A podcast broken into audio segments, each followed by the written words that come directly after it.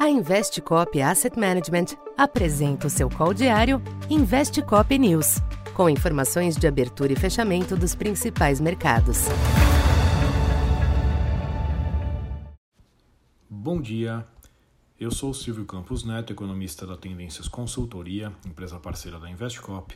Hoje, dia 14 de dezembro, falando um pouco da expectativa para o comportamento dos mercados nesta quarta-feira prevalece um quadro de acomodação nos mercados internacionais nesta manhã, com os agentes no aguardo da decisão e dos sinais a serem emitidos pelo Fed, após o CPI norte-americano ter reforçado ontem a tendência de moderação das pressões inflacionárias.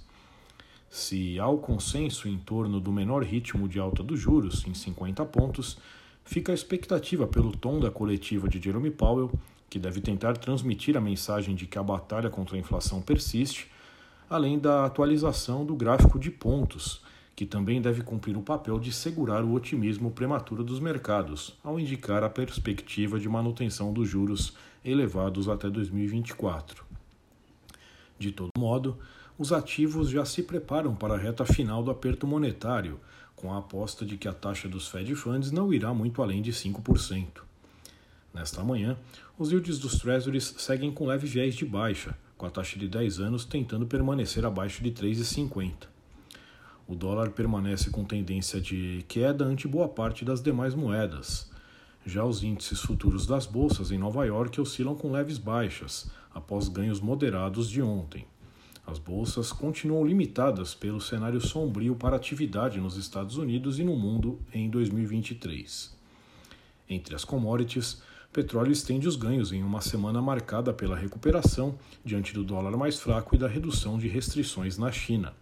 O barril Brent opera na faixa de 81 dólares. Já o minério de ferro teve um dia de estabilidade nos mercados asiáticos. Aqui no Brasil, a calmaria externa tem conseguido apenas amenizar os danos da piora do ambiente local, diante da percepção de um novo governo comprometido com uma linha desenvolvimentista. Ontem, a confirmação do nome de Aloysio Mercadante no BNDES reforçou tal sentimento, sendo que a votação à noite no Congresso, que alterou a lei das estatais para permitir sua posse, emite um sinal bastante negativo aos mercados. Neste quadro, tendência é que os ativos locais permaneçam pressionados. A reação global ao Fed também deve influenciar, assim como notícias sobre a tramitação da PEC da transição na Câmara, que deverá ser votada apenas amanhã. Então, por enquanto é isso. Bom dia e bons negócios.